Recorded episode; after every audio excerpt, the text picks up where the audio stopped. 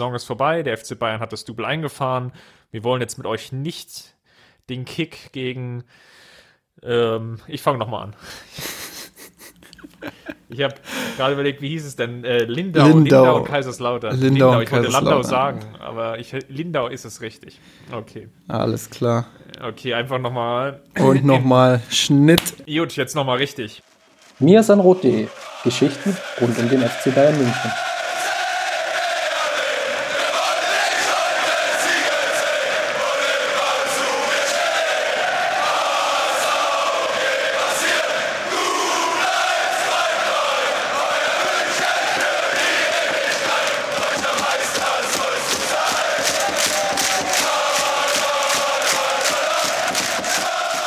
Herzlich willkommen zum Wir sind Rot Podcast, Folge 92. Und entgegen der Gewohnheit und der Gepflogenheiten wollen wir mit euch heute nicht besprechen, wie der FC Bayern am vergangenen Wochenende gespielt hat. Wir verschonen euch mit den Freundschaftsspielen gegen die Spielvereinigung Lindau und gegen die Region, den ersten FCK, sondern wir wollen mal ein bisschen auf das große Ganze schauen. Der FC Bayern hat in dieser Saison das Double eingefahren. Nico Kovac hat als Trainer neu den FC Bayern übernommen und wir wollen mal so ein bisschen Revue passieren lassen, die Saison. Wie hat sich das Ganze entwickelt? Wir haben irgendwie so drei Phasen identifiziert und die wollen wir mal zusammen mit euch durchgehen. Und wie ich jetzt sage, wir, dann meine ich natürlich wieder Justin. Schön, dass du dabei bist. Servus, Chris. Genau, mein Name ist Chris und wir fangen heute an mit dem Teil 1 und schauen mal, wie der FC Bayern gestartet ist. Los ging's mit dem allerersten Spiel im Mitte Juli 2018 und davor müssen wir jetzt ein bisschen aufarbeiten, lagen ja noch so die ein oder anderen Bruchstücke. Ähm, angefangen sicherlich von dem verlorenen Champions League Halbfinale, was sicherlich eine Rolle gespielt hat. Dann weiterführend das verlorene DFB-Pokalfinale gegen die Frankfurter, dessen Trainer Nico Kovac dann bei München angeheuert hat. Und was, glaube ich, nicht unerwähnt bleiben sollte, es war natürlich auch ein WM-Sommer, der für viele Spieler des Kaders des FC Bayern nicht wirklich von Erfolg gekrönt war. Ja, also das ist noch positiv formuliert, würde ich sagen. Es war ja eher eine Vollkatastrophe, was da bei der WM in Russland ablief.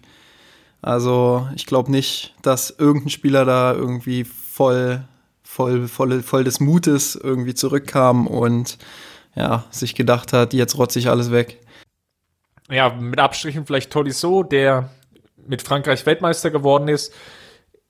So, ich würde mal behaupten, bei Didi Deschamps der zwölfte Spieler im Kader war, inzwischen Startelf und Bank gependelt hatte, schon ein bisschen Spielzeit gesammelt hat, aber jetzt natürlich nicht der prägende Charakter dieser französischen Mannschaft war. Ich glaube, da sind wir uns beide einig.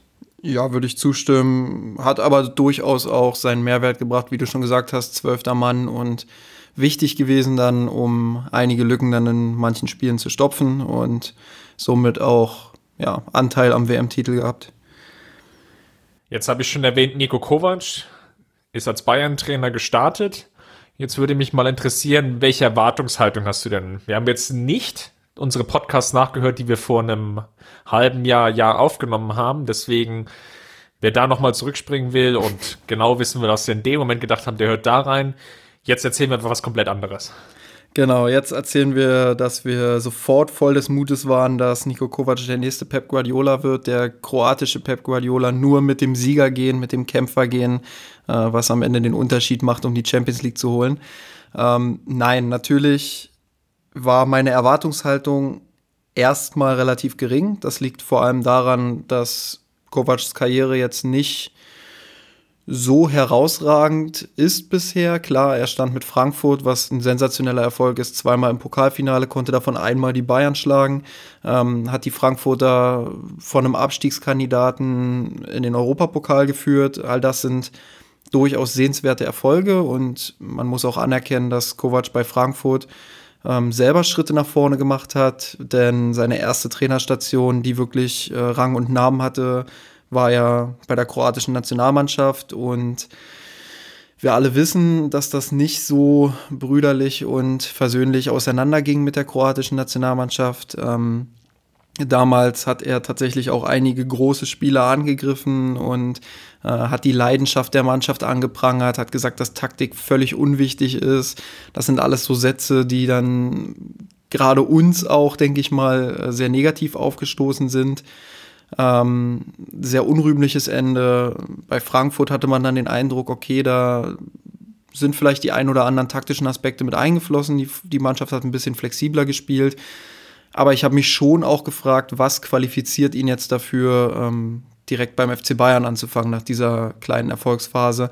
Denn äh, fußballerisch haben auch die Frankfurter durchaus einige Probleme im Mittelfeld gehabt, ähm, sind spielerisch nicht immer so überzeugend gewesen, wenngleich das natürlich ein ganz anderes Niveau ist ähm, als so eine Top-Mannschaft und so ein Top-Kader, wie es der, wie der FC Bayern hat. Und deswegen so gemischte Gefühle. Einerseits natürlich wollte ich ihm die faire Chance geben, die ich ihm auch gegeben habe. Ich wollte oder ich war voll des Mutes, sage ich mal, dass, dass, ähm, ja, dass er vielleicht den Schritt gehen kann, dass er sich wiederentwickeln kann, dass er wieder ein Stück besser werden kann, als er es bei Frankfurt war.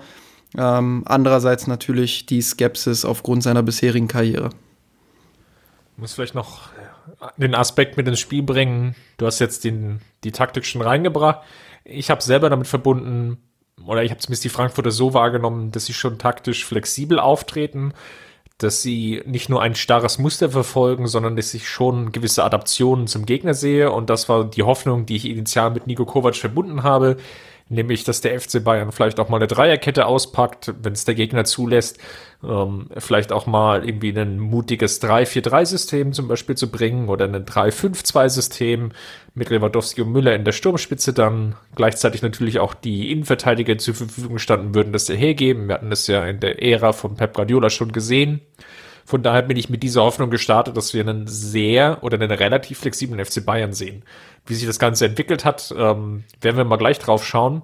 Vielleicht noch einen zweiten Aspekt, den ich auch ähm, bemerkenswert finde. Nico Kovac hatte viel Zeit. Er hatte viel Zeit mit der Mannschaft, es schon relativ früh ins Training eingestiegen.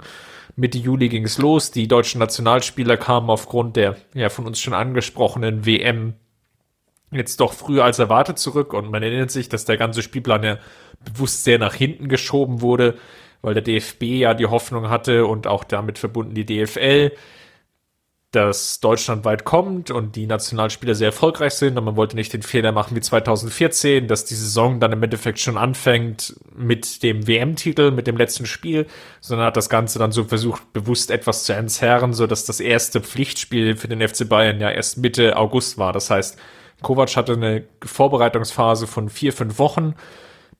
Schon ein relativ langer Zeitraum, wenn man bedenkt, dass manche Trainer, die gestartet sind, teilweise wesentlich weniger Zeit hatten, ihr eigenes taktisches Konstrukt mit aufzudrücken. Das ist jetzt einfach mal so ein Aspekt, den ich jetzt einfach jetzt mal so stehen lassen würde. Lass uns vielleicht noch mal schauen, ähm, was auf dem Transfermarkt passiert ist. Das ist ja auch nicht ganz unwichtig. Der FC Bayern hat wen oder sehr überraschend ähm, kein Geld ausgegeben. Nämlich, zumindest in Bezug auf Ablöse, Handgeld wird sicherlich geflossen sein, denn Leon Goretzka wurde von Schalke 04 abgeworben, ablösefrei.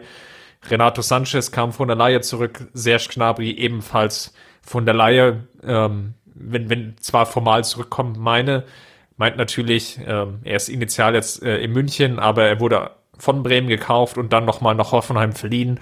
Ähm, hat also einen kleinen Drehkreuzbesuch gehabt in München, war nicht wirklich da und ist jetzt ähm, fest zum FC Bayern gewechselt. Ähm, Im Winter kam dann noch Alfonso Davis, das werden wir uns dann in einer der nächsten Podcasts dann anschauen. Und wir hatten auf der Seite der Abgänge einige zu verzeichnen. Da war einmal Douglas Costa, wo die Ausstiegsklausel gegriffen hat von Juventus Turin, hat der FC Bayern relativ viel Ablöse kassiert. Arturo Vidal wurde abgegeben. Sebastian Rudi hat sehr, sehr spät den FC Bayern verlassen, ist zu Schalke 04 gewechselt. Juan Bernat wurde abgegeben und dann noch eine Reihe von Nachwuchsspielern, Niklas Dorsch, Felix Götze, Fabian Benko, um das Ganze noch zu komplettieren. Ähm, bemerkenswert an der Stelle wiederum, ähm, dass es auch sehr lange Gerüchte gab um Jerome Boateng, der zu PSG wechseln wollte. Man war sich da wohl auch einig, also Spieler und Verein. Der FC Bayern ihn dann aber nicht so kurzfristig äh, Mangelsersatz äh, hat gehen lassen wollen. Witzigerweise wurde dann Juan Bernat irgendwie aus der ja, Versenkung geholt und gesagt, jetzt dann, dann nimmt halt den. Und PSG hat dann, dann eben dazu gegriffen. Wie bewertest du denn oder wie hast du denn damals die Transferperiode gesehen? Und lass uns dann vielleicht schon mal so ein bisschen Ausblick geben, ähm, wie sich so die einzelnen Spieler, die neu hinzugekommen sind, dann eingefunden haben in, der, in dem ersten Saisondrittel. Ja, also prinzipiell mit den Neuzugängen war ich zufrieden. Ähm, bei Sanchez war natürlich immer so der Gedanke, ja, schafft das jetzt vielleicht im zweiten Anlauf. Die Laie bei Swansea war jetzt auch nicht so erfolgreich. Ähm, da war so ein bisschen der Gedanke, naja, wir gucken uns die Saison mal an und danach wird dann entschieden. Ähm, Goretzka natürlich ein großartiger Fußballer. Ähm, dadurch, dass Vidal dann den Club verlassen hat, ähm, hat es auch durchaus Sinn gemacht, noch einen Spieler zu holen, der sich zwischen den Strafraum sehr vielseitig auch bewegen kann. Ähm, ja, und Serge Gnabry für mich schon von Anfang an eigentlich so ein kleiner unterschätzter Transfer, auch wenn ich selbst nicht mit so einer Explosion gerechnet hätte, wie es jetzt im, im Saisonverlauf äh, geschehen ist, jedenfalls nicht so schnell, muss ich äh, oder habe ich schon damals gesagt, dass, dass er ein sehr, sehr wichtiger Spieler für den FC Bayern werden kann. Ganz einfach deshalb, ähm, weil er einen sehr klugen Karriereverlauf hatte. Also gefühlt ist Nabri ja schon 26, 27, so viel Erfahrung, wie er schon gesammelt hat. Ähm, ja, das tatsächliche Alter liegt dann doch deutlich drunter. Ja. Ähm, ja, er hat bei Arsenal nie den Durchbruch so wirklich geschafft, hat aber viele Erfahrungen sammeln können. Dann sein Schritt in die Bundesliga später nach Bremen war sehr wertvoll. Dort hat er schon erstmals aufzeigen können, dass er mindestens sehr gutes Bundesliganiveau hat. Und bei Hoffenheim war es dann vor allem die Rückrunde, die letzte Rückrunde, die sehr, sehr überzeugend war, wo man in jedem Spiel gesehen hat, dass äh, Serge Gnabry über allen anderen Spielern auf dem Platz schwebt und dass er einfach für Höheres qualifiziert ist. Und deswegen war ich auch äh, wirklich sehr optimistisch, dass, dass dieser Transfer funktionieren würde. Und dieser Optimismus hat mich ja dann im späteren Verlauf auch nicht enttäuscht. Ähm, ja, was die Abgänge angeht, da war ich tatsächlich ein Stück weit frustriert. Ganz einfach deshalb, weil ich schon von Anfang an die Position vertreten hatte, ähm, dass man aus Rudi und äh, Bernat höchstens einen gehen lassen sollte. Das hat den Grund, dass äh, Rudi natürlich ein Allrounder ist, auch wenn er in seinem Jahr beim FC Bayern nicht so, ja, nicht so den Zugang gefunden hat äh, zu seinem Spiel, hätte ich ihm doch gerne noch ein Jahr gewährt und geguckt, wie er sich entwickelt.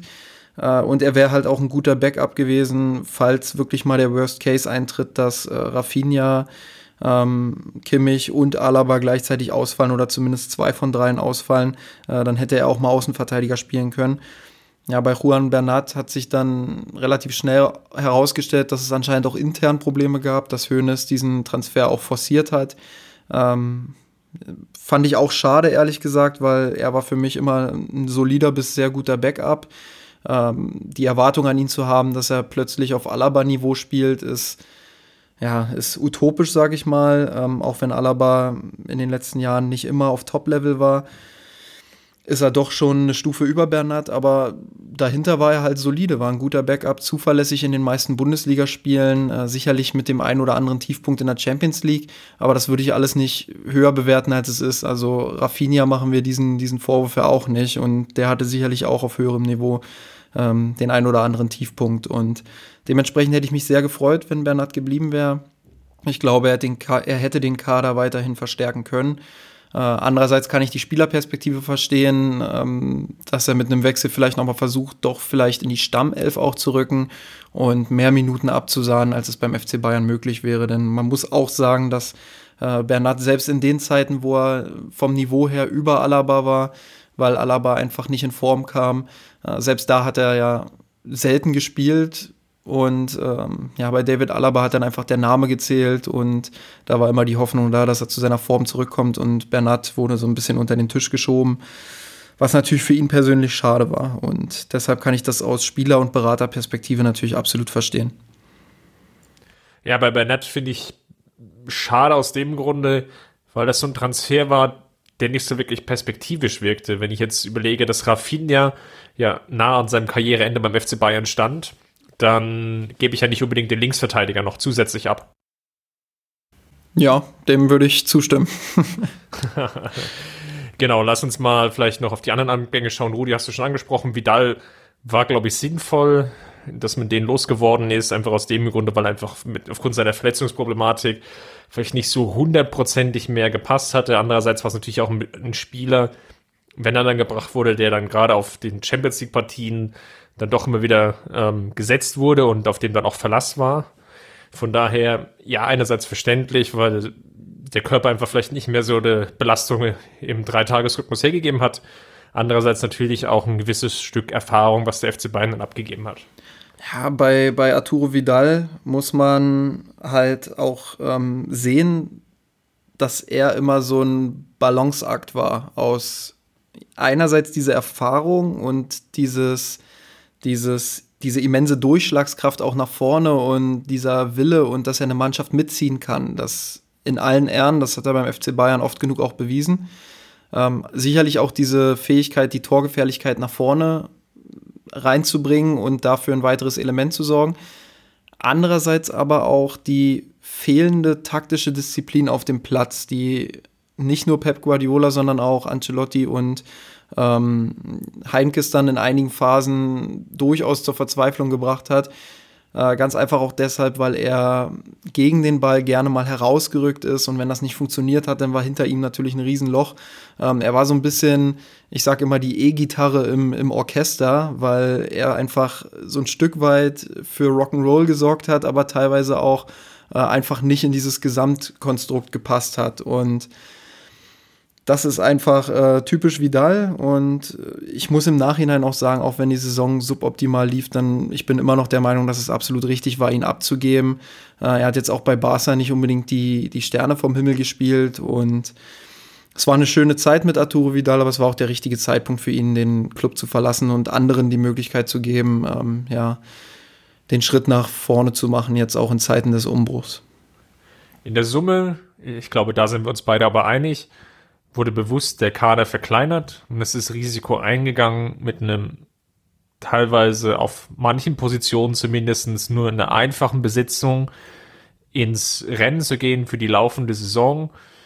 Credo war so ein bisschen, ja, es wird Nico Kovac dann leichter fallen, den Kader zu managen wir können nicht irgendwie 22 hochbezahlte Spieler haben. Wir haben irgendwie ausgewertet, dass einige Akteure ganz, ganz wenig gespielt haben und sehen da nicht den Mehrwert in den letzten beiden Jahren, als wir so einen sehr großen Kader hatten. Das war sehr häufig zu lesen in dieser Zeit.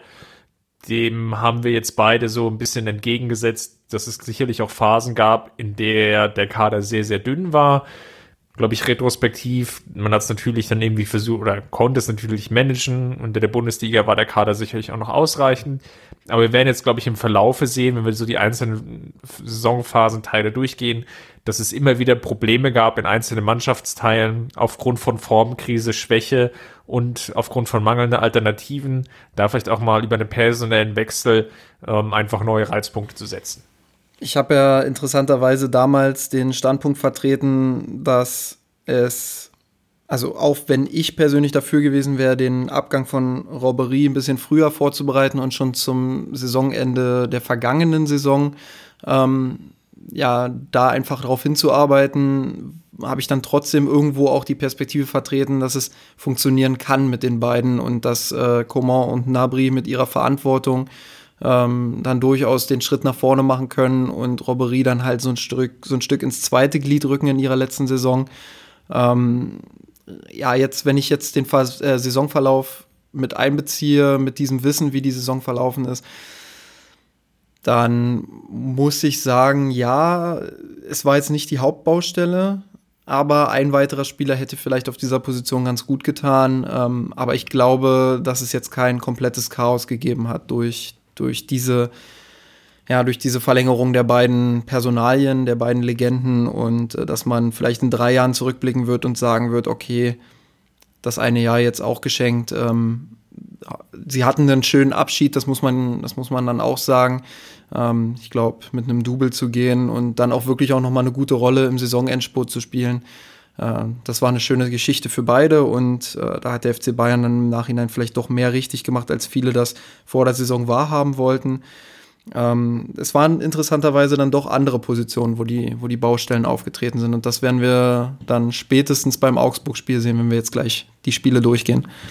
Genau, lass uns mal einsteigen in die Saison. Ich habe ja schon erwähnt, das erste Freundschaftsspiel gegen Paris Saint-Germain, noch ohne die Nationalspieler, wurde nach einem 0 zu 1 Rückstand mit 3 zu 1 gewonnen. Dann ging es weiter Richtung Übersee.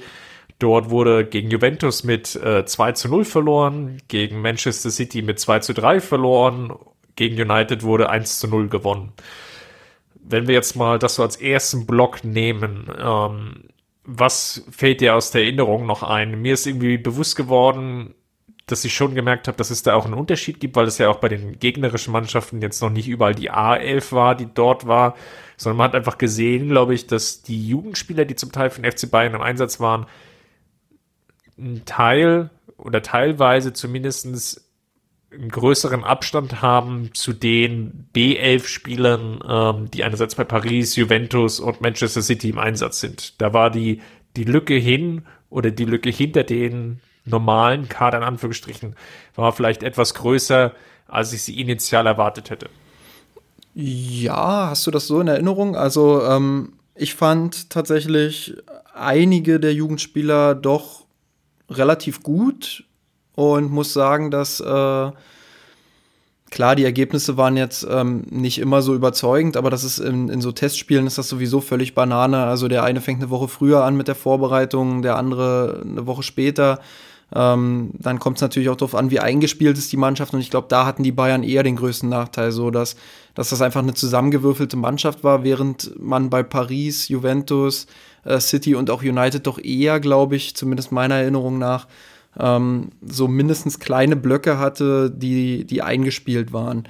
Ähm, ich kann mich erinnern, dass ich jetzt nicht unbedingt ähm, Hurra geschrien habe, was, was den Fußball anging, aber dass es jetzt auch nicht komplett unzufriedenstellend war und dass es für einen Saisonstart ganz okay war und ähm, dass wir auch in unseren Analysen, glaube ich, ähm, einige Sachen festgestellt haben, ähm, wo wir dann einfach gesagt haben, okay, das muss man sich jetzt mal angucken, wie entwickelt sich das. Ähm, dazu zählte sicherlich auch die Anfälligkeit ähm, für Ballverluste, die Anfälligkeit für Konter. Ähm, das waren alles Sachen, die nicht ganz so funktioniert haben, die man zu diesem Zeitpunkt aber auch durchaus noch darauf äh, ja, schieben konnte, dass die Mannschaft einfach nicht so eingespielt ist und äh, dass da logischerweise auch mit neuem Trainer, das muss man ja auch sagen, die anderen Mannschaften hatten alle Trainer, äh, ich glaube bis auf Paris mit Tuchel, ähm, die schon ein bisschen länger da waren und ja, dass ich das alles noch finden musste. Aber von, also ich würde jetzt wenig auf die Jugendspieler schieben. Ich kann mich, glaube ich, an eine Szene erinnern, äh, wo ich weiß gar nicht, ob das Lukas May war oder ob das ein anderer Innenverteidiger war. Und ich weiß auch gar nicht mehr, welches Spiel das genau war, aber da hat einer den Ball dann halt äh, so verloren, dass der Stürmer dann direkt durch war und das Tor gemacht hat. Aber okay, das passiert halt. Und dafür sind solche Spieler dann irgendwo auch da, dass die Jugendspieler auf höchstem Niveau lernen können. Ja, ich wollte es jetzt nicht nur auf die Jugendspieler abschieben. Ich glaube, den Aspekt ähm, mit Taktik würde ich auch nicht gänzlich außen vor lassen wollen. Man hat sicherlich die, einerseits die Stärken gesehen, dass man versucht hatte, mehr vertikal zu spielen, dass man auch versucht hat, nicht ganz so lange Ballbesitzphasen zu haben. Die von dir angesprochenen Konter sind ja daraus auch zum Teil entstanden.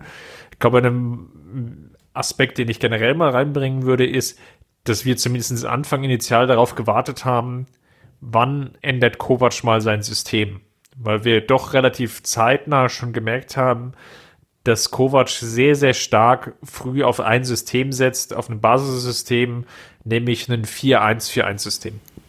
Ja, das ist mir auch sofort aufgefallen. Ähm, ich habe mir tatsächlich gerade in diesen Spielen gedacht, warum man nicht einfach mal die Dreierkette äh, auspackt. Bei Frankfurt hat er sie ja auch gespielt. Das war ja eine der großen Hoffnungen. Äh, er hat auch auf seiner Begrüßungs-PK damals äh, den, den Satz fallen lassen. Genau kriege ich nicht mehr hin, aber ich kann paraphrasieren. Ähm, dass er genau weiß, was Louis van Gaal hier in München losgetreten hat und dass er diesen Fußball weiterführen möchte, ähm, dass er von seinen Spielern aber auch taktische Flexibilität verlangt. So und dieser Satz, der ging bei mir natürlich runter wie Öl und äh, da hatte er mich quasi schon gepackt und ich hatte die Hoffnung tatsächlich, dass er äh, mehrere Systeme macht, äh, dass er die einstudiert vielleicht in der Vorbereitung, dass er vielleicht auch mal auf jüngere Spieler setzt, dass er wirklich den Umbruch jetzt mal angeht, der längst überfällig war beim FC Bayern, ähm, junge Spieler in höhere Positionen bringt, ähm, dass er vielleicht auch für Sanchez eine geeignete Rolle findet, um äh, den ja, auf Vordermann zu bringen. all solche Sachen. Und ähm, da habe ich schon in den ersten Vorbereitungsspielen dann gemerkt, okay, vielleicht war diese Erwartung dann doch ein Stück weit ähm, zu viel. Dann ging es weiter mit einem Freundschaftsspiel gegen Rotach-Egern, wo zum ersten Mal auch die Nationalspieler mit dabei waren. 2 zu 20 wurde es gewonnen. Mit einem Hattrick von Coman, mit einem Hattrick von Lewandowski, mit einem Hattrick von Sandro Wagner und mit einem Hattrick von Franzke. Sehr gut. Und dann kommen wir jetzt zu dem ersten Pflichtspiel der Saison. Und da war, glaube ich, zum allerersten Mal fuhr der Hype-Train, der Nico Kovac Hype-Train in München ein. Denn die Frankfurter wurden mit 5 zu 0 geschlagen. Lewandowski hat keinen Hattrick gemacht, aber er hat zumindest drei Tore hintereinander erzielt. Äh, zwei in der ersten Halbzeit, dann nochmal äh, zum Anfang der zweiten Halbzeit. Und gut, im Nachhinein Frankfurt unter Adi Hütter in der Saisonphase wirklich noch Vogelwild, taktisch gesehen, ähm, noch ohne Kevin Trapp.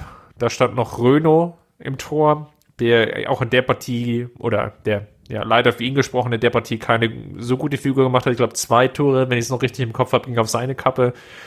Ähm, nach Standardsituationen sah er beim Herauslaufen zum Teil nicht so gut aus.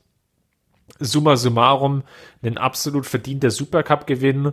Und es gab, glaube ich, schon die allerersten Medienberichte, in denen Nico Kovac in den Himmel gelobt wurde, was für ein genialer Taktikfuchs er sei. Jetzt hat er die Frankfurter wirklich gedemütigt und den FC Bayern kuriert von dem Leiden, ähm, die ihm entstanden sind durch das Champions League Ausscheiden und der Niederlage im DFB-Pokalfinale.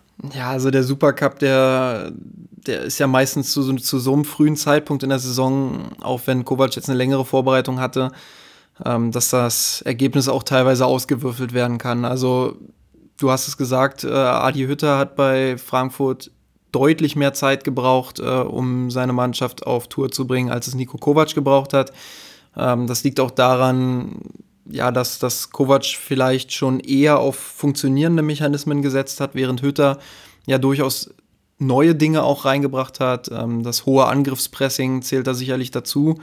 Ähm, da haben viele ja dann schon vermutet, äh, dass das ein Bosch 2.0 wird, nur auf Frankfurt-Niveau. Aber ja, wie wir wissen, hat Hütter sich ja dann noch ganz gut gefangen. Deswegen, ich würde das 5-0 jetzt auch nicht zu hoch bewerten. Das habe ich damals auch versucht schon zu sagen. Ähm, das war sicherlich ein gutes Spiel von den Bayern. Das war ein guter Einstand in die Saison. Sicherlich auch eine gute Basis, die für Selbstvertrauen sorgt, aber eben nicht mehr, weil äh, in der Vorbereitung kannst du solche Ergebnisse einfach nicht äh, seriös bewerten. Dafür sind äh, die unterschiedlichen, ja, die unterschiedlichen Phasen in der Vorbereitung einfach zu groß. Da sind die Unterschiede zu groß zwischen den Clubs. Ähm, du weißt nicht, wie Frankfurt vorher trainiert hat, ob sie jetzt wirklich darauf hintrainiert haben, zum Supercup fit zu sein oder ob sie vorher irgendwelche Fitnesseinheiten gemacht haben, die noch dazu geführt haben, äh, dass sie eher müde waren. All solche Dinge. Dann probiert der ein oder andere vielleicht äh, im Supercup auch mal was aus, weil der Titel nicht so wichtig ist. Äh, ja, also dementsprechend nicht der höchste Stellenwert. Dann gab es noch ein Testspiel gegen den HSV. Standesgemäß, wie immer, wurde der HSV besiegt. Weggefiedelt. Weggefiedelt, genau, mit 4 zu 1. Und dann ging es so richtig, glaube ich, in die Saison los mit dem DFB-Pokalauftakt. Dann kam der Kracher. Dann kam der Kracher Regionalligist SV Trochtesen Assel. Den hast du schön abgelesen. Wer sich noch erinnert, ein 0 zu 1 oder beziehungsweise ein 1 zu 0 aus Münchner Sicht. Und man hat, glaube ich, dann das auf der Gegenseite gesehen, nachdem wir jetzt Kovac gelobt haben, wo auch die Schwächen waren, die zum Teil schon ein bisschen zu sehen waren, nämlich, dass es im Spielaufbau nicht so hundertprozentig ähm, funktioniert und dann harmonisiert, dass vielleicht auch so die letzte Idee fehlt, ähm, wie man in der Offensive vorgehen sollte. Und das hat sich auch in dem Spiel ausgedrückt. Ähm, Drochters sehr, sehr defensiv gespielt, logischerweise, als Regionalligist, als Underdog und der FC Bayern hat sich schwer getan. Und es hat bis zur 81. Minute gedauert, als Leon Goretzka zum Schuss ausgeholt hat, den Robert Lewandowski abfälscht, den Fuß hinhält. Der Ball trudelt ins Tor, die Münchner gewinnen mit 1 zu 0. Es war eines von vielen eher glanzlosen Spielen, die dann auch in der Saison noch gefolgt sind. Ja, an der Stelle auch noch kein Drama, würde ich sagen. Aber wie du gesagt hast, jetzt mit dem Wissen, wie die Saison verlaufen ist ähm, und wo die Schwächen einfach auch lagen, kann man schon sagen, das waren so erste Anzeichen. Ähm, gab sicherlich auch unter anderen großen Trainern beim FC Bayern, gerade nach einem WM-Jahr, auch wenn die Deutschen früh ausgeschieden sind, ähm, gab sicherlich auch andere Trainer, die da Probleme hatten in der ersten Pokalrunde, gerade mit so unterklassigen Mannschaften, für die das wirklich das Spiel des Lebens ist. Äh, ist es immer noch mal besonders eklig, wenn du dann die ersten 30 Minuten kein Tor schießt, dann wird es umso ekliger, dann kommt das Publikum noch dazu. Äh, das ist eine ganz besondere, eine ganz besondere Atmosphäre für diese kleinen Mannschaften und gab sicherlich auch genügend Ausreden, die, die Kovac da zurecht bringen konnte. Aber ja, es gab äh, die ersten Probleme zu sehen im Spielaufbau. Es gab Probleme dabei zu sehen, wie man sich jetzt ähm, gegen so einen tiefen Block in den Strafraum kombiniert und sich Chancen erspielt. Vieles wirkte auch in diesem Spiel schon sehr zufällig.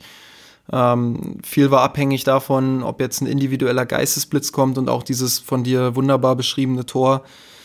Äh, ja, passt da so ein bisschen rein, war auch eher ein Zufallsprodukt, wenn man so will. Gut, man kann Lewandowski jetzt auch unterstellen, dass er Gold richtig stand, aber ich glaube nicht, dass das von Goretzka so initiiert und gewollt war, dass, wie es dann am Ende passiert ist.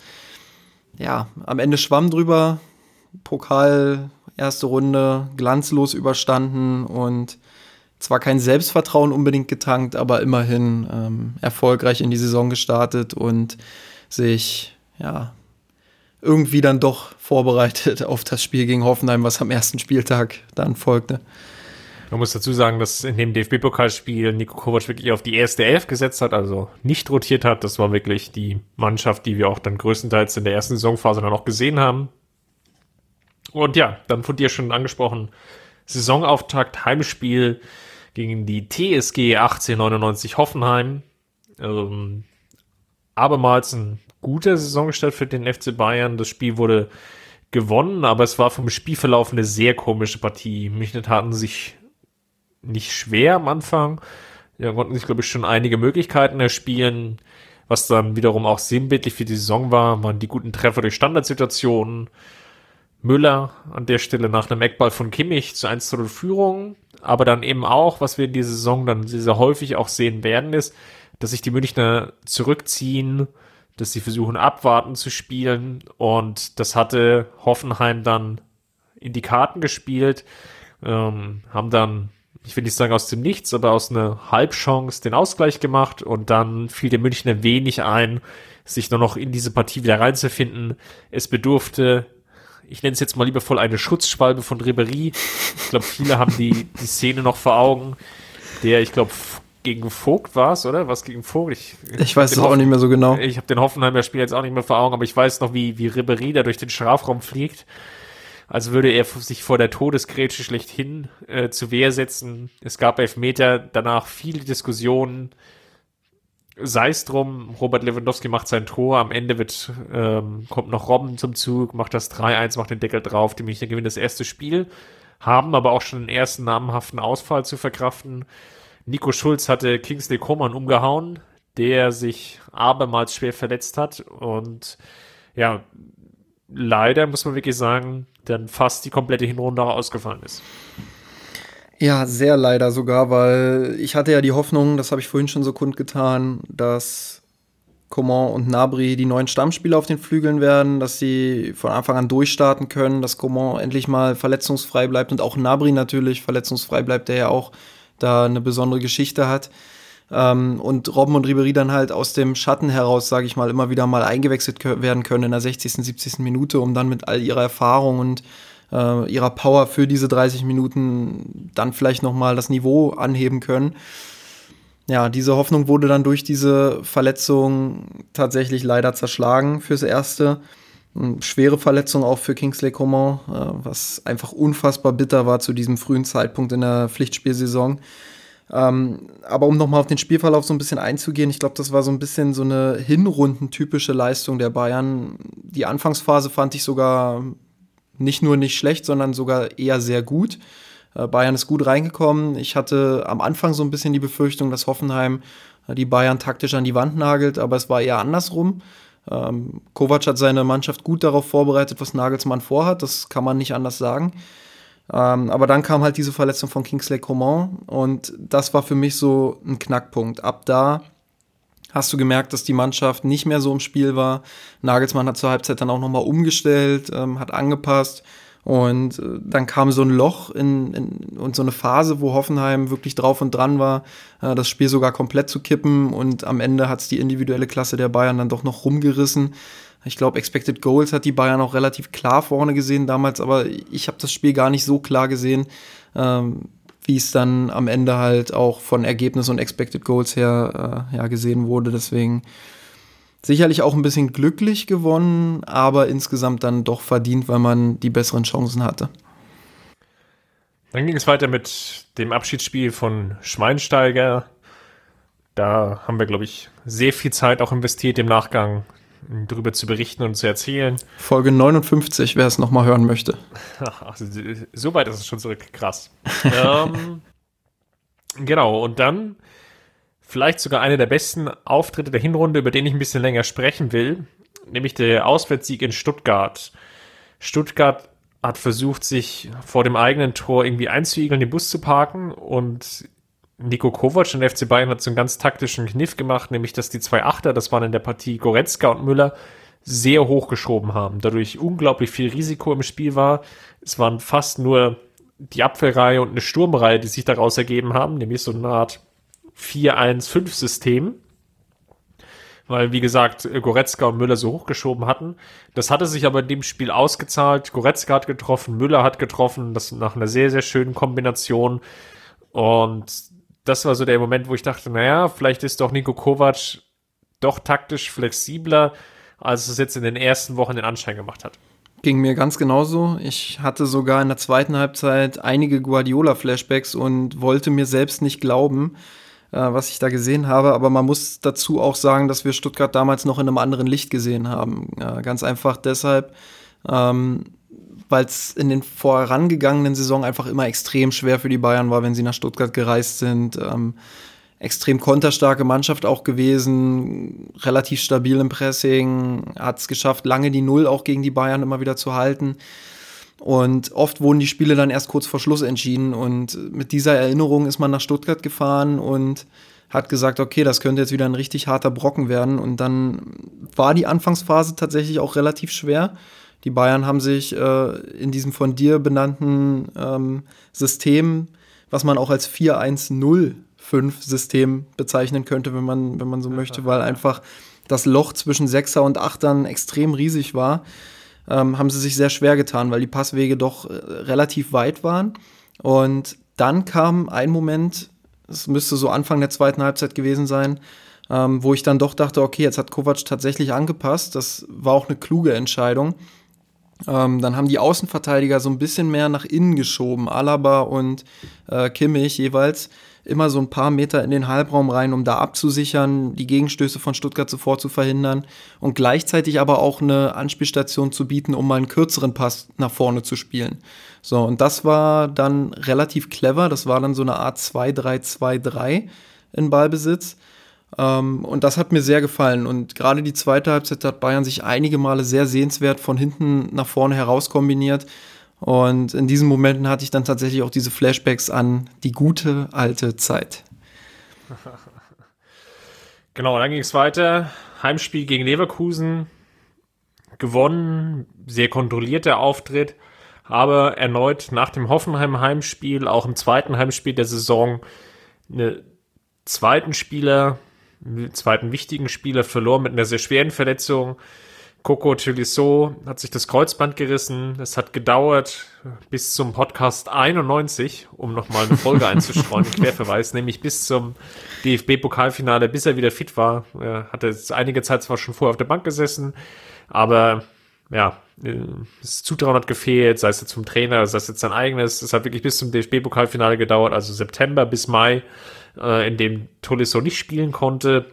Und man hat dann schon so ein leichtes Gefühl bekommen, ja, vielleicht war es doch nicht die ganz kluge Entscheidung, den Kader so dermaßen auszudünnen, weil dann eben schon zwei Spieler erstmal für einen längeren Zeitraum auch ausgefallen sind.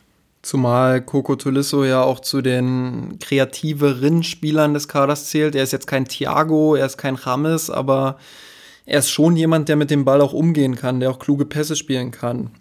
Ähm, und dass er dann ausgerechnet ungefähr 30 Podcast-Folgen aussetzen muss, war natürlich ja. extrem bitter. Gut, er hat dafür Zeit gehabt, uns zuzuhören. An der Stelle auch Grüße an Tolisso. Ähm, aber war für ihn natürlich ein Riesenrückschlag. Ähm, viele haben schon befürchtet, dass es vielleicht das Saison aus ist.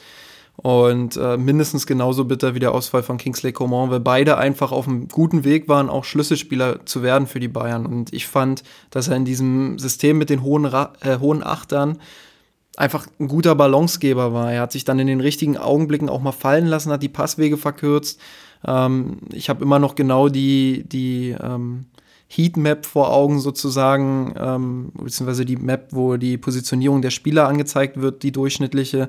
Äh, da war Tolisso halt ein bisschen tiefer als der andere Achter und konnte einen guten Zwischenspieler geben und das hat er ganz gut gemacht. Gleichzeitig hat er aber auch in den richtigen Momenten dann nach vorne agiert und konnte dort für Gefahr sorgen, für zusätzliche Torgefahr, wie es einst Arturo Vidal auch getan hat.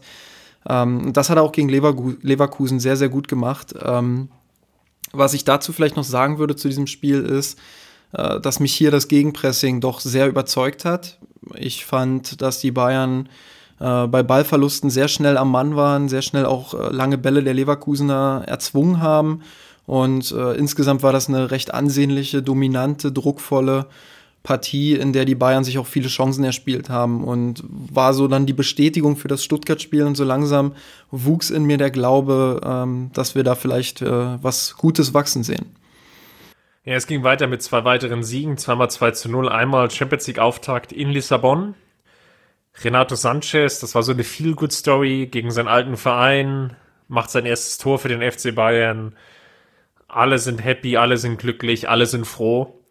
Und es war so, ja, so wie eine, glaube ich, dieser, dieser Höhepunkte dann auch ähm, kurze Zeit später dann der Sieg auf Schalke, was dann auch nochmal so eine Bestätigung war, der Vizemeister auch, du hast es ähnlich angesprochen wie bei Stuttgart, sicherlich hatten wir da irgendwo eine andere Erwartungshaltung, es war ja noch früh am Saisonanfang, aber das Label Vizemeister von der Vorsaison hat noch draufgesteckt, ähm, wurde relativ souverän gewonnen, auch das Spiel in Lissabon wurde mit kontrollierter Offensive, und da würde ich das Spiel gegen Schalke auch unter subsumieren, gewonnen, ähnlich eigentlich auch schon wie gegen Leverkusen. Nicht überragend, aber die Ergebnisse haben gestimmt.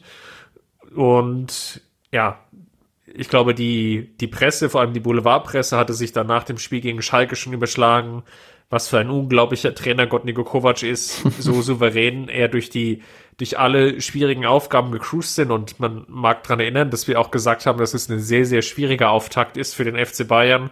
Hoffenheim ambitioniertes Team direkt zum Auftakt, die irgendwo sicherlich vom spielerischen Dunstkreis irgendwo in diese Top 4 mit reingehören, zumindest mit Nagelsmann als Trainer. Dann Stuttgart, das Team der Rückrunde der letzten Saison. Leverkusen sehr ambitioniert gestartet. Lissabon natürlich immer ein sehr unangenehmer Gegner in der Champions League, ebenfalls auswärts und Schalke der Vizemeister auch auswärts. Das war schon ein relativ happiger Auftakt für den FC Bayern und der ist da unbeschadet und teilweise sehr, sehr souverän durchgecruised. Wie gesagt, äh, man muss das vielleicht dann später auch anders einordnen, wenn man sieht, wo Stuttgart am Ende gelandet ist, wo Leverkusen unter Heiko Herrlich damals noch stand. Ähm, was Lissabon auch für eine Champions League-Saison gespielt hat und äh, wie Schalke dann auch die Saison weiterhin gespielt hat. Aber ich fand es durchaus beeindruckend, wie gut die Bayern von hinten nach vorne kombinieren konnten in einigen Phasen. Ähm, man hat zwischendrin immer wieder so Anzeichen gesehen, okay, der ein oder andere schlampige Ballverlust ist dann doch noch drin und dann ist die Kontermöglichkeit für den Gegner einfach da ranzukommen. Äh, man hat auch schon früh in der Saison gesehen, dass relativ viele Flanken das Spiel bestimmen werden. Also es war nicht alles Gold, was glänzt, aber es war ein guter Saisonstart, ein solider Saisonstart, auf, auf dem man hätte aufbauen können. Und ähm, gerade gegen Lissabon hatte ich schon den Eindruck äh, einer taktischen Flexibilität, einfach deshalb, weil die Bayern sich dann in einer Phase sehr stark doch zurückgezogen haben, haben Lissabon kommen lassen, ähm, ohne aber hinten komplett zu schwimmen. Also da hatte ich so den Eindruck, okay, vielleicht funktioniert das ja doch mit den Bayern, dass sie auch mal gegen den Ball ein Spiel kontrollieren können, auch mal sich Auszeiten nehmen können im Laufe eines Spiels, indem sie den Gegner machen lassen, aber halt selbst kontrollieren, wohin der Gegner den Ball spielt. Und ähm, diese Hoffnung hat sich leider nicht sehr lange gehalten, aber äh, in dem Moment war sie noch in mir und ich fand es schon sehr ansehnlich, wie die Bayern in Lissabon aufgetreten sind. Dann hat der USA-Flug zugeschlagen. Ich war ähm, einerseits beruflich, privat ähm, in den USA in der im Laufe der Saison zweimal, einmal für zweieinhalb Wochen und einmal für etwas mehr als eine Woche. Und der FC Bayern hat keines dieser Spiele, die in dieser Zwischenzeit äh, Zeit stattgefunden haben, gewonnen. Und es fing an mit dem Heimspiel gegen Augsburg, was drückend dominiert wurde. Der FC Bayern das aber nicht gewonnen hat, weil Felix Götze ähm, frisch an die Augsburger verkauft, verliehen wurde ähm, das Tor gemacht hat, äh, zum ganz, ganz späten Ausgleich. Das war auch der Moment, in dem Nico Kovac zum ersten Mal auch so eine richtig krasse Rotation drin hat. Er hat in den Spielen zuvor auch schon einige personelle Wechsel vorgenommen. Wir haben natürlich die Verletzung auch angesprochen. Wir haben aber hier auch gesehen, dass er gegen Augsburg gezielt die Spieler schonen wollte. Es war eine, diese berühmte englische Woche. FC Bayern hat am Samstagabend gegen Schalke gespielt, Dienstagabend gegen Augsburg und dann bereits Freitagabend in Berlin. Und da wollte Nico Kovac, glaube ich, so ein bisschen Belastungssteuerung machen.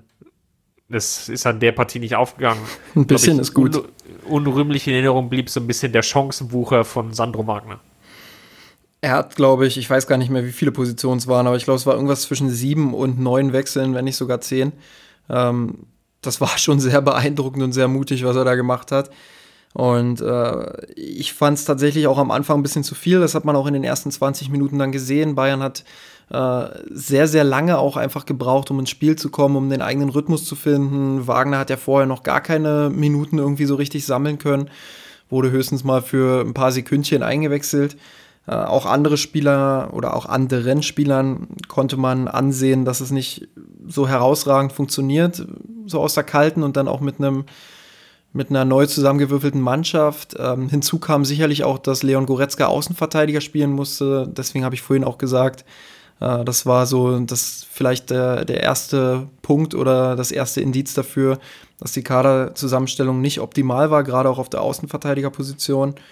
Ähm, ja, und so lief das dann auch die ersten 20 Minuten. Dann kamen die Bayern langsam ein bisschen rein, haben das 1-0 gemacht, hätten auch äh, das 2-3-0 nachlegen müssen, dann wäre das Ding gegessen gewesen und keiner hätte sich darüber beschwert, äh, dass Nico Kovac zu viel rotiert hätte so viel dann unglücklicherweise gegen Ende, auch wenn man sagen muss, die Bayern haben davor oder kurz vor diesem Tor stark nachgelassen und sich damit vielleicht auch so ein Stück weit das verdient, dass sie den Ausgleich kriegen. Ähm, aber man muss halt sagen, da war auch viel Pech dabei und äh, im Nachhinein war das wahrscheinlich dann auch so der erste Knackpunkt äh, in eine abenteuerliche Saisonphase. Genau, es ging nämlich weiter mit der Partie in Berlin, dann wieder mit der ersten Kapelle FC Bayern dominiert die Partie, verliert aber 0 zu 2, weil Ibisevic und Duda schon vor der Pause ähm, beide treffen. Mir sind unzählige Chancen in Erinnerung geblieben von Kimmich, von Robben, dann auch von Rodriguez, von, von Hames, der dann eingewechselt wurde. Ähm, ja, sehr, sehr schwierig. Ja, nicht nur, also ich glaube, da kann man alle Spiele, die darauf folgen, zusammennehmen. Es, es, also sowohl gegen Hertha das 2-0, als auch das 1-1 gegen Ajax, als auch das 3-0 gegen Borussia Mönchengladbach, die Niederlage. Ähm, das waren alles so Spiele, wo die Anfangsphase immer ganz überzeugend war, wo dann irgendwie so ein Bruch im Spiel kam, völlig unerklärlich teilweise, nicht mal ohne irgendeinen Initiator äh, und die Bayern dann gar nicht mehr so richtig reinkamen. Gegen Hertha war es noch so, okay, da hat man dann in der zweiten Halbzeit noch so spielerische Ansätze gesehen, gerade Ribery und Alaba, die dann immer mal wieder kombinativ in den Strafraum gekommen sind. Aber es wirkte insgesamt doch sehr kopflos, viel, viel Angerenne, ohne wirklich eine Idee zu haben, wie komme ich jetzt äh, da rein, wie komme ich jetzt zu großen Torchancen, viel auf Zufall basierend und dann halt auch viele Ballverluste, die dann zu Kontern geführt haben, die Mannschaften wie Hertha, Mannschaften wie Ajax und Mannschaften wie Gladbach einfach gnadenlos ausgespielt haben. Hertha und Gladbach noch ein bisschen mehr als Ajax, die durchaus noch mehr Chancen hatten und das Spiel hätten gewinnen müssen. Ähm, und da hat man dann erstmals gesehen, okay, das ist vielleicht sogar ein anderes Niveau, was Hertha, Ajax und Gladbach jetzt haben. Das ist nicht das Niveau, das Leverkusen, Stuttgart und äh, auch Schalke in der Bundesliga hatten. Ähm, das sind schon ambitioniertere Mannschaften, zumindest in dieser Saison. Und die haben den Bayern dann eiskalt die Fehler aufgezeigt, ähm, obwohl sie nicht mal überragend gespielt haben. Und war vielleicht auch so das erste Indiz, dass, dass die Saison eine schwierige werden könnte. Ja, es war auch dann der Gegenwind, den Nico Kovac dann erreicht hatte, so schnell es nach oben ging aufgrund der ersten Saisonphase, kam jetzt der Gegenwind. Ähm, zu viel Rotation war zum ersten Mal so ein bisschen zu hören an der Stelle, noch nicht so explizit, weil es dann, glaube ich, für jedes Spiel so einzige äh, einzelne Situationen gab. Aber man hat eben auch gemerkt, diese Schwächephasen innerhalb der Partie sind da. Es fehlt so der, der spielerische, das kreative Highlight. Gleichzeitig fiel auf, dass einige Nationalspieler einfach noch nicht diese Form haben, ähm, die sie, glaube ich, im Leisten zustande sind. Das Ganze fiel dann alles so ein bisschen in sich zusammen, ähm, geprägt natürlich dann noch von der längeren, immer wieder Unterbrechung ähm, hin zu den einzelnen Länderspielen.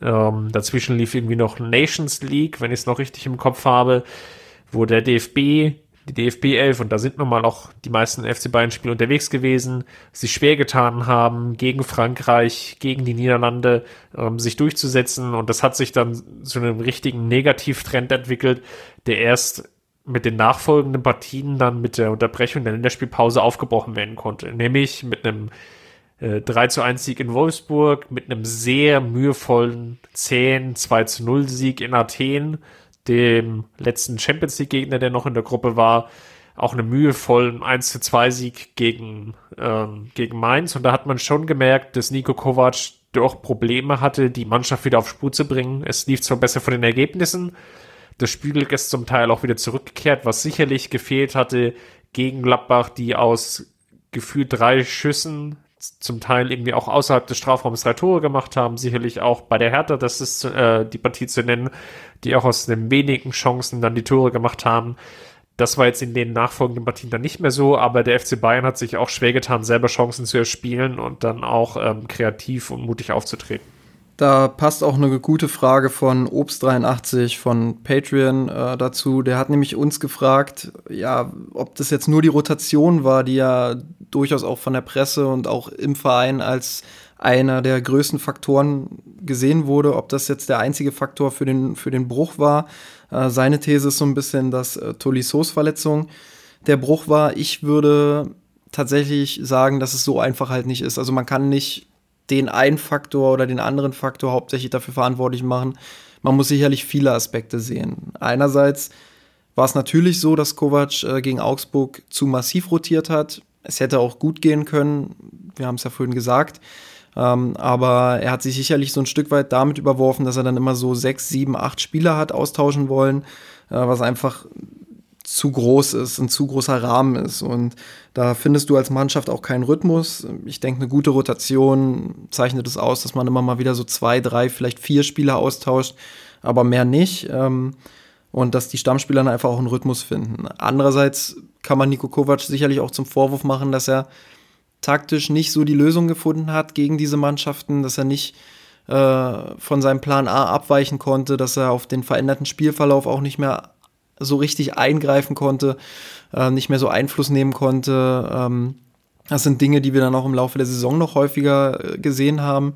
Dann kommt sicherlich auch die Kaderplanung hinzu. Wir haben es gesagt, gegen Augsburg musste Goretzka plötzlich Linksverteidiger spielen. Äh, die Verletzung von Kingsley Coman hat den FC Bayern auch in Bredouille gebracht. Ähm, ja, dann hast du natürlich mit Tolisso Verletzten, der nicht so leicht aufgefangen werden konnte, auch wenn Goretzka sicherlich viele gute Spiele gemacht hat und man mit Rames, Müller, Sanchez, äh, Thiago auch noch viele Alternativen hat, hat man doch gesehen, dass vielleicht äh, ein Rudi, der einigermaßen in Normalform ist, der Mannschaft hätte vielleicht helfen können, gerade auch um Thiago hin und wieder zu entlasten.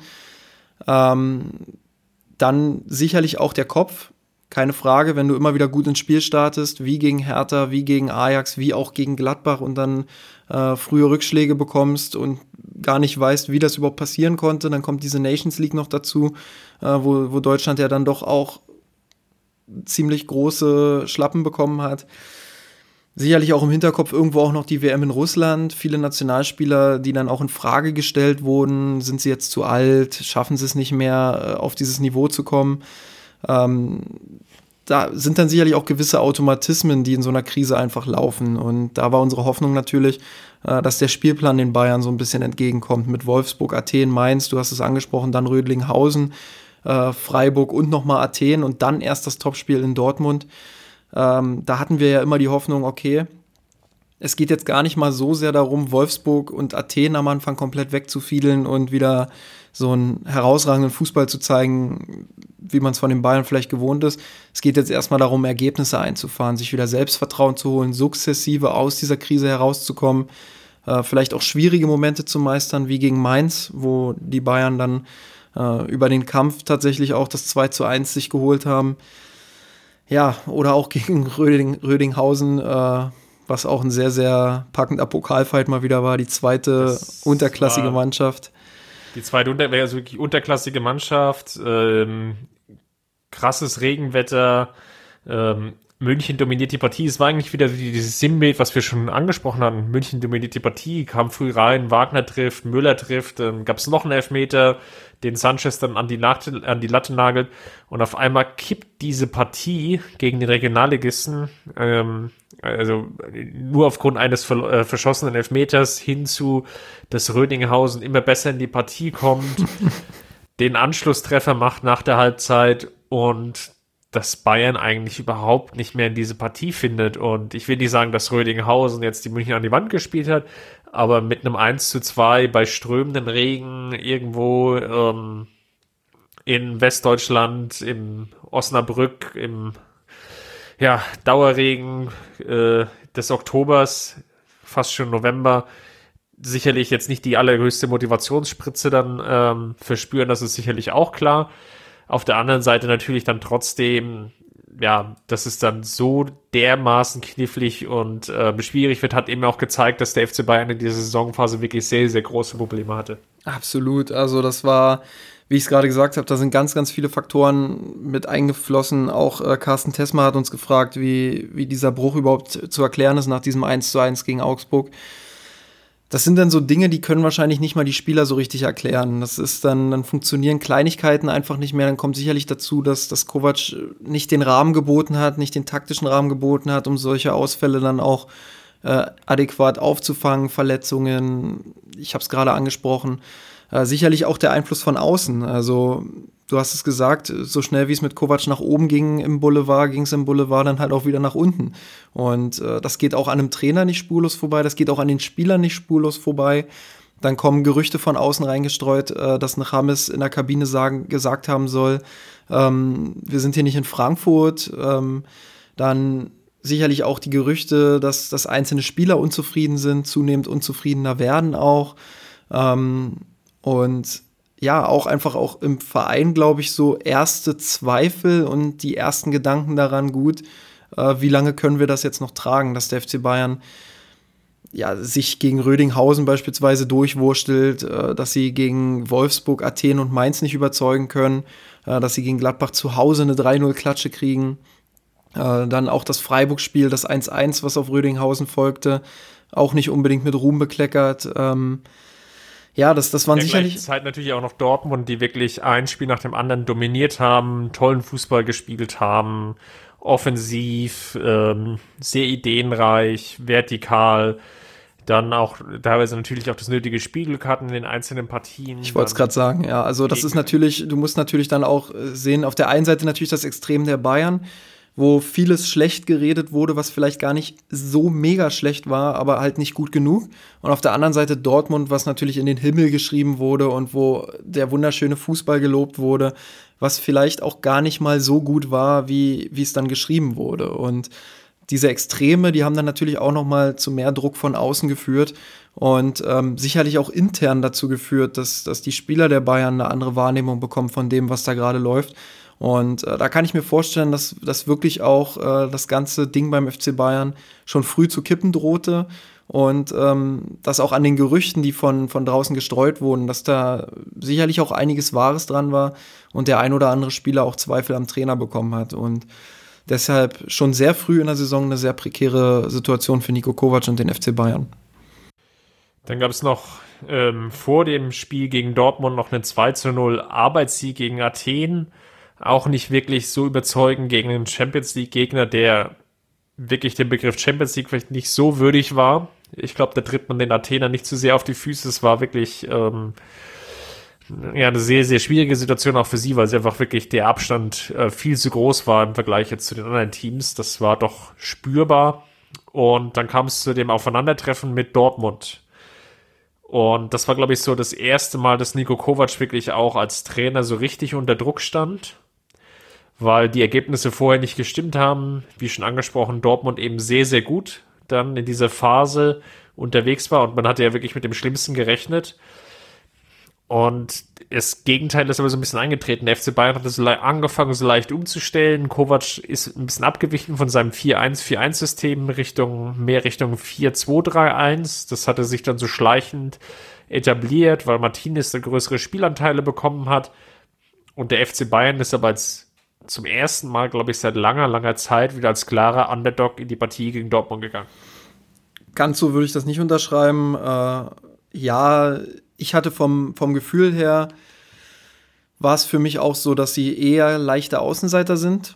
Man hatte Rückstand in der Tabelle auf Borussia Dortmund. Man hat sicherlich auch diese Diskrepanz gesehen, dass Dortmund eher schöneren Offensivfußball spielt, während die Bayern sich doch eher irgendwie durch die Liga krebsen. Ähm, aber klare Außenseiter würde ich jetzt nicht unterschreiben, allein deshalb, weil die individuelle Klasse natürlich extrem hoch ist. Ähm, und wir in der Vergangenheit auch schon häufiger gesehen haben, dass der FC Bayern in der Lage ist, auch in extrem schwierigen Saisonphasen dann plötzlich den Schalter in Topspielen umzulegen. Und besonders dann, wenn es gegen Borussia Dortmund geht. Äh, das ist mit das Faszinierendste an dieser Mannschaft irgendwie, dass sie fünf Spiele am Stück oder sechs Spiele am Stück totalen Dreck zusammenspielen und dann plötzlich geht es gegen Borussia Dortmund und äh, jeder gibt 110 Prozent und plötzlich spielen die wieder Fußball. Und genauso war es ja auch in der ersten Halbzeit gegen Borussia Dortmund. Ähm, man ist in Führung gegangen, man ist verdient in Führung gegangen, man hätte sogar noch ein zweites nachlegen können. Ähm, ja, man, man kam gut rein in die Partie, hat Dortmund an die Wand gespielt, würde ich sogar sagen. Äh, Dortmund. Favre vielleicht taktisch auch mit dem Fehler, ja. mit äh, Weigel zu spielen, genau. der sehr, sehr große Probleme hatte gegen das Pressing der Münchner. Ja, das, das wollte ich auch gerade noch dann äh, anschieben. Also klar, Favre sicherlich auch nicht mit dem größten Mut, äh, eher so auf, wir gucken erstmal, wie die Bayern spielen und stellen uns erstmal etwas tiefer, was sich im Rückspiel ja auch nicht unbedingt als kluge Strategie hat äh, erwiesen. Aber ja, trotzdem, trotz, obwohl die Dortmunder vielleicht nicht die beste Halbzeit gespielt haben, muss man sagen, dass die Bayern auch großen Anteil daran hatten, dass die Dortmunder nicht so gut zur Entfaltung kamen. Sie haben Konter sofort erstickt, sie haben Dortmund nach hinten reindrücken können und eine richtig gute erste Halbzeit gespielt für diese Saisonphase, in der sie sich damals befunden haben. Gab es in der zweiten Halbzeit die Umstellung von Favre. Er hat äh, Hut gebracht für Weigel, hat ähm, dadurch so leicht umgestellt. Der Hut hat wesentlich höher gespielt als Weigel und der FC Bayern hatte dann fortan Probleme damit. Ähm, zum ersten Mal zu sehen, als Reus einen Elfmeter rausgeholt hatte gegen Neuer verdientermaßen dann zum Ausgleich gekommen an der Stelle.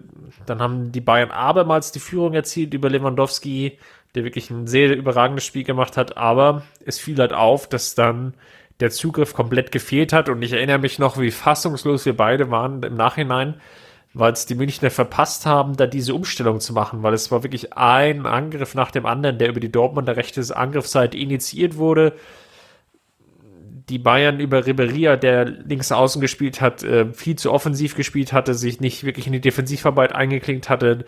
Ähm, der von uns schon angesprochene Dahut hat dann die Zwischenräume immer genial besetzt und es gab eigentlich eine Kombination nach der anderen und ähm, wenn es blöd gelaufen wäre, hätte Dortmund schon viel früher auch den Ausgleich machen können ja. und wenn nicht sogar schon mit drei oder vier Toren dann auch davon ziehen können. Ja, also die zweite Halbzeit war gerade vor dem, vor dem Bilde der ersten Halbzeit katastrophal. Äh, wie gesagt, Favre hat eine Umstellung gemacht und das hat Bayern komplett umgeworfen. Er hat in der ersten Halbzeit gesehen, dass die Zwischenlinienräume zwischen Mittelfeld und Abwehr halt nicht immer optimal besetzt sind. Und dann hat er da Hut da reingestellt, dann hat er Reus eine besondere Rolle gegeben und plötzlich lief das wie geschnitten Brot für Borussia Dortmund und Bayern kam halt nochmal zurück, klar, aber also die zweite Halbzeit ging für mich ganz klar an Borussia Dortmund. Das Ergebnis war viel knapper, als es der Spielverlauf dann äh, auch gezeigt hat. Und ich war fassungslos, ja, ich war natürlich auch enttäuscht darüber, dass von Kovac gar nichts kam, überhaupt keine Anpassung, nicht mal der Hauch einer Reaktion, wie man das Ding jetzt kippen kann. Äh, vielmehr waren es dann wieder diese, dieses, oder war es dann dieses planlose Anrennen der Bayern gegen Ende. Also wieder mit dem Kopf durch die Wand, viele Flanken, wenig Idee, wie man jetzt äh, ja, Dortmund bespielen kann. Und es war aber andererseits auch einfacher zu ertragen. Also weil man einfach gesehen hat, der Gegner war klar besser in der zweiten Halbzeit und ähm, dementsprechend war es dann einfach auch verdient für Borussia Dortmund. Bayern musste da die Erkenntnis machen, ähm, dass sie nicht in der Lage sind, hohes Niveau zu spielen in dieser Saisonphase, dass sie äh, das Niveau der vergangenen Jahre vermissen lassen, dass es vor allem als Mannschaft, äh, das taktisch nicht so gut läuft, dass sie vor allem keine Gegenmittel finden, wenn der Spielverlauf äh, ihnen eine andere Geschichte aufdrückt. Und ja, das sind dann auch so Geschichten, die sich mehrfach wiederholt haben, die sich vor allem aber dann auch im nächsten Spiel gegen Düsseldorf nochmal wiederholt haben. Ja, du sprichst es schon an. Es war noch nicht der tiefe Tiefpunkt, sondern es gab noch den tieferen Tiefpunkt, um mal Rudi Völler wieder zu zitieren an dieser Stelle. Düsseldorf ähm, nimmt drei Tore mit aus der Allianz Arena. Ähm, Luke Bacchio mit einem Hattrick. Eigentlich total unwirklich. Jedes Gegentor aus Münchner Sicht für sich genommen. Ganz krasse individuelle Fehler und Aussetzer. Ich erinnere mich irgendwie noch, wie Süle so eine eigene Piorette in seinem Kreis dreht. Ähm, Boateng dann in dem Laufduell beim 3 zu 3 auch ganz schwer oder ganz schlecht aussieht. Die Münchner eigentlich die Partie, ich will nicht sagen dominieren, aber schon gewisserweise kontrollieren. Es war, es war wirklich verrückt vom gesamten Spielverlauf her und war wirklich sinnbildlich für die bis dato so komplizierte Bayern-Saison. Absolut. Also das war äh, wirklich der tiefere Tiefpunkt ähm, und hat einfach nochmal alles gezeigt, was in dieser Saisonphase falsch lief. Einerseits die Kopfsache, die ich angesprochen habe, die du kaum erklären kannst, die du von außen sowieso nicht erklären kannst, wo du aber merkst, dass die Spieler unsicher sind. Andererseits, dass das ein taktisches Konstrukt gefehlt hat, dass der Mannschaft dann wieder so ein bisschen Sicherheit gegeben hat, was einfach die Unsicherheit aufgefangen hat äh, und der Mannschaft geholfen hat. Auch das hat gefehlt. Äh, dann sicherlich die Alternativen auf der Bank, die nicht immer so herausragend waren, ähm, auch wenn sie in dieser Saisonphase vielleicht sich langsam wieder ein bisschen stabilisiert hat, war die Bank vielleicht nicht das, was man sich für einen Top-Club wünscht. Ähm, ja, und so kommt das dann alles zusammen. Dann führt das dazu, dass du, dass du gegen Düsseldorf einfach immer wieder auch in Führung gehst und es nicht schaffst, den Verwaltungsmodus reinzukriegen. Ähm, dass du dich immer wieder zurücklehnst, aber halt nicht die Entscheidung vorne machst und dann kommt Düsseldorf durch einen komplett beknackten Spielverlauf zu diesem 3 zu 3, was völlig verrückt war. Ähm, ja, und spätestens da haben dann auch die letzten Leute, Nico Kovac oder die letzten Boulevard-Leute, aber auch viele, viele, viele Bayern-Fans, auch wir, das müssen wir auch eingestehen, äh, den Kopf von Nico Kovac gefordert und gesagt, ja, jetzt ist, jetzt ist genug ausprobiert. Er schafft es offensichtlich nicht, das Ruder rumzureißen wenn man zu Hause gegen Düsseldorf 3-3 spielt mit der Vorgeschichte, ähm, dann hält das nicht mehr lange. Düsseldorf zu dem Zeitpunkt acht Punkte auf dem Konto gehabt aus den ersten elf Partien. Tordifferenz von minus 15, 25 Gegentore, selbst nur 10 Tore erzielt. Der Trend von Düsseldorf hat einfach auch wirklich sehr, sehr stark nach unten gezeigt, auch wenn sie sich dann im Nachhinein ja sukzessive noch gesteigert haben und dann nicht zum Favoritenschreck wurden aber doch sich gemausert haben als etablierter, vielleicht etablierter Bundesligist. Jedenfalls waren die Vorzeichen so klar und es lief dann hinaus auf ein Spiel, was wir dann nächste Woche besprechen wollen, was dann den Turnaround markiert hat, nämlich das Heimspiel gegen Lissabon. Es gab viele Krisengespräche, Nico Kovac war angezählt, um das Ganze vielleicht auch nochmal in der Tabelle zu verdeutlichen. Dortmund nach zwölf Spielen, neun Siege, drei Unentschieden, 30 Punkte, plus 22 in der Tordifferenz. Der FC Bayern, zwölf Spiele, sechs Siege nur, also nur die Hälfte aller Spiele gewonnen gehabt zu dem Zeitpunkt, drei Unentschieden und drei verlorene Spiele. 23 Tore erzielt, also 12 Tore weniger erzielt als Dortmund, 17 Gegentore bekommen, also im Vergleich zu Dortmund auch schon vier Tore mehr, teilweise hat schon ähm, sieben Tore mehr, wenn man jetzt äh, Leipzig als Maß nimmt, die die beste Defensive gestellt haben in der Saison. Eine Tordifferenz von sechs und im Endeffekt neun Punkte Rückstand. Und neun Punkte Rückstand nach dem ersten Drittel der Saison waren wirklich sehr, sehr große Alarmsignale. Ähm, es gab viele Baustellen und ähm, das ganze Kadermanagement, es ist alles so ein bisschen in sich zusammengefallen. Ich glaube, es gab viele Gründe, die Form der Nationalspieler, wie sie aus der WM zurückgekommen sind. Ich glaube, dass Kovac vielleicht nicht immer die hundertprozentig richtigen Personalentscheidungen getroffen haben. Ich glaube, das haben wir jetzt alles äh, aufgearbeitet. Deswegen würde mich nochmal für dich interessieren, um mal auf unsere Kategorien zurückzukommen. Wer war denn für dich der Gewinner? Also welcher Spieler war der Gewinner des ersten Saisondrittels, wenn man mal ähm, den zwölften Spieltag als Maß nimmt? Ich würde äh, sogar zu deiner Statistik nochmal, um das zu verdeutlichen, nochmal was ergänzen. Ähm, du hast ja gesagt, zwölf Spiele, sechs Siege, nur die Hälfte gewonnen. Äh, wenn man die ersten vier Spieltage mal ausklammert, wo Bayern alle vier Spiele gewonnen hat, dann sind es halt nur noch zwei Siege, drei Unentschieden und drei Niederlagen in acht Spielen. Und das ist schon für FC Bayern-Verhältnisse katastrophal. Jetzt aber zu meinem Gewinner. Und ich habe mich bewusst nicht für Robert Lewandowski entschieden, der für mich gut in die Saison gestartet ist, der ähm, durchaus ein berechtigter Gewinner wäre, weil er einfach auch als Persönlichkeit nochmal gewachsen ist in dieser Phase, weil er sich nicht als Diva gezeigt hat, sondern als Führungsspieler und äh, wichtige Momente auch mitgeprägt hat, wie beim 2 zu 1 in Mainz. Ähm, ich habe mich dennoch für Renato Sanchez entschieden, weil wir haben es ja vorhin gesagt, wir waren vor der Saison uns nicht ganz einig. Ah, schafft er jetzt den Sprung? Die Laie nach Swansea war nicht so gut schafft das beim FC Bayern jetzt im zweiten Anlauf, ist er jetzt reifer, hat er vielleicht einen Trainer, der auch auf ihn setzt und man hatte tatsächlich das Gefühl, dass äh, ja, Renato Sanchez unter Kovac vielleicht zur alter Stärke findet, dass er vielleicht jetzt den Sprung schafft und sukzessive häufiger eingesetzt wird. Sicherlich war sein persönlicher Höhepunkt das Tor in Lissabon. Ähm, aber er hat auch andere gute Spiele gemacht und hat immer wieder auch mal über 90 Minuten spielen dürfen, hat langsam seinen Rhythmus bekommen, sicherlich nicht so überragend gespielt, äh, wie man das vielleicht von anderen Topspielern gewöhnt ist, aber das war zu diesem Zeitpunkt auch gar nicht der Anspruch. Ich glaube, der Anspruch war, ihn langsam jetzt heranzuführen, äh, sukzessive dafür zu sorgen, dass er Bayern-Niveau erreicht. Und dafür war, war ja diese, diese Phase, diese erste Phase, die wir jetzt diskutiert haben, sicherlich ein ganz guter Start für ihn. Ähm, er hat 599 Pflichtspielminuten absolviert in dieser Phase. Ähm, ich kann schon mal so ein bisschen spoilern. Insgesamt waren es dann nur noch 782 im Laufe der, also da kamen nur noch knapp 200 dazu. Und ja, dementsprechend auch die Frage von Carsten Tesma dazu, äh, was aus der Absicht Kovacs geworden ist, Sanchez äh, ja doch zu einem besseren Spieler zu machen. Wir hatten tatsächlich in der ersten Saisonhälfte häufiger die Aussagen von Nico Kovac gehört, dass er äh, Sanchez besser machen möchte, dass er ihn einbinden möchte, dass er dafür sorgen möchte, dass er sich beim FC Bayern wohlfühlt. Ja, und was daraus dann geworden ist, dass es nur noch 200 Minuten mehr wurden, das diskutieren wir dann sicherlich in den nächsten Folgen. Deshalb würde ich die Frage noch so ein bisschen schieben. Mein Gewinner der ersten Saisonphase ist er trotzdem. Jetzt hast du mir meinen Spieler auch geraubt, weil ich mir ganz sicher war, dass du ihn eigentlich nicht nimmst. Also ich hätte jetzt auch Sanchez gesehen.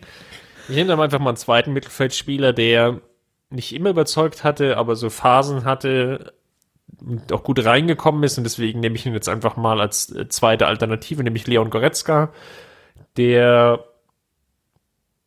sich schon etabliert hatte, der dann auch schnell die Rolle übernommen hatte als Stammkraft, auch durch den Ausfall von Tolisso dann vielleicht einen Tick mehr Spielzeit bekommen hat, der Verkauf von Rudi tat sicherlich auch nochmal sein Übriges, weil das Mittelfeld dann der Münchner schon sehr ausgedünnt war.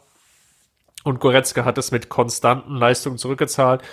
Was er dann im Laufe der Saison ja immer wieder auch eingestreut hat, war seine Torgefahr. In dem Spiel gegen Stuttgart zu nennen, dann auch nochmal gegen Mainz getroffen in dieser Phase.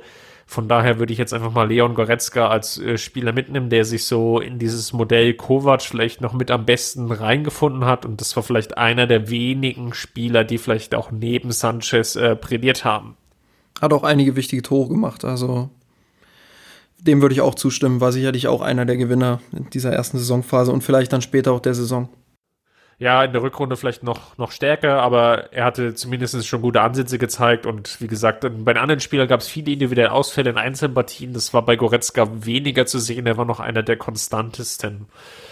Als Verlierer, und ich mach gleich mal weiter, damit du mir nicht meinen Pick nimmst, würde ich Franck Ribéry sehen, der aufgrund der Verletzung von Kingsley Coman äh, sehr viele Spielanteile bekommen hat, auch weil Gnabry noch nicht so in die Saison reingekommen ist viele Spielanteile hatte, aber keinerlei Impact hatte in dieser Phase. Es hat wirklich mit Abseits des von mir schon angesprochenen Schutzschwalbe gegen Hoffenheim äh, ist es ihm nicht gelungen, ein Tor vorzubereiten und ein Tor selber zu erzielen. Das waren zehn, elf Partien wirklich hintereinander, in der er einfach nur mitgespielt hat, ohne Torbeteiligung, man hat gemerkt, es fehlt eigentlich die Kraft über 90 Minuten und das war sicherlich einer der größten Probleme in dieser Saisonphase, dass der FC Bayern nicht diese Durchschlagskraft auf den Flügelpositionen hatte und man muss es leider sagen, namentlich einfach auszudrücken in Franck Ribéry.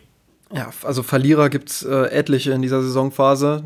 Du könntest auch Jerome Boateng nennen beispielsweise, der äh, ja, der dann doch auch den Tiefpunkt in Düssel äh, zu Hause gegen Düsseldorf hatte und auch vorher immer wieder mal so leichte Schwankungen in seinen Leistungen hatte, der am Anfang noch als, als der Spieler von Niko Kovac quasi gesehen wurde und dann nach und nach fallen gelassen wurde.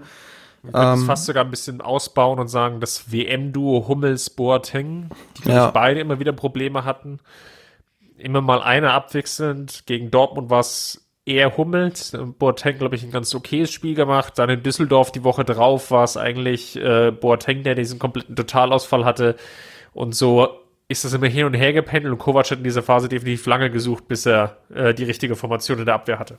Dann kann man natürlich auch noch Arjen Robben beispielsweise nennen, der durchaus schwierig oder ja, ja, behäbig, behäbig in die Saison kam, ja, auch immer wieder mit Wehwehchen zu tun hatte.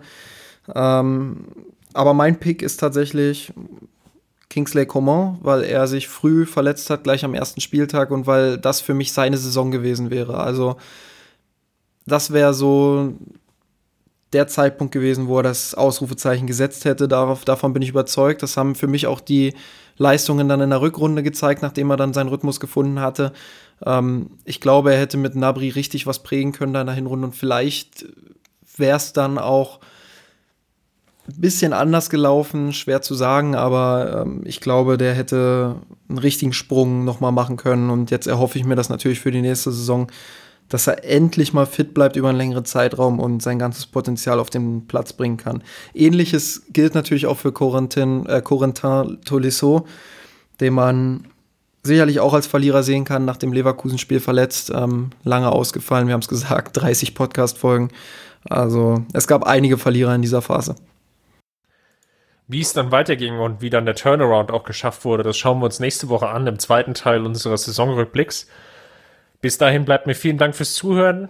Ich hoffe, es hat euch gefallen. Wenn es euch gefallen hat, hinterlasst uns doch gerne einen Kommentar ähm, im Blog, auf Twitter oder unter Facebook. Wir würden uns darüber freuen. Gerne sammeln wir auch die 5-Sterne-Bewertung bei iTunes ein von euch. Ähm, die hilft uns einfach ein Stück weit mehr gesehen zu werden. Vielen Dank dafür. Ähm, ihr könnt uns auch gerne ähm, finanziell unterstützen, indem ihr nämlich äh, uns supportet bei Patreon. Ähm, ihr habt jetzt auch wieder in dieser Folge gesehen, dass wir einige Fragen dann versuchen von den Supportern und Supporterinnen dann einzustreuen.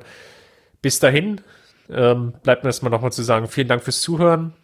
Justin, vielen Dank für deinen Input. Hat mir wieder sehr viel Spaß gemacht heute und ich freue mich schon auf nächste Woche, wenn es heißt, ähm, wir sind rot, goes Saisonrückblick Teil 2.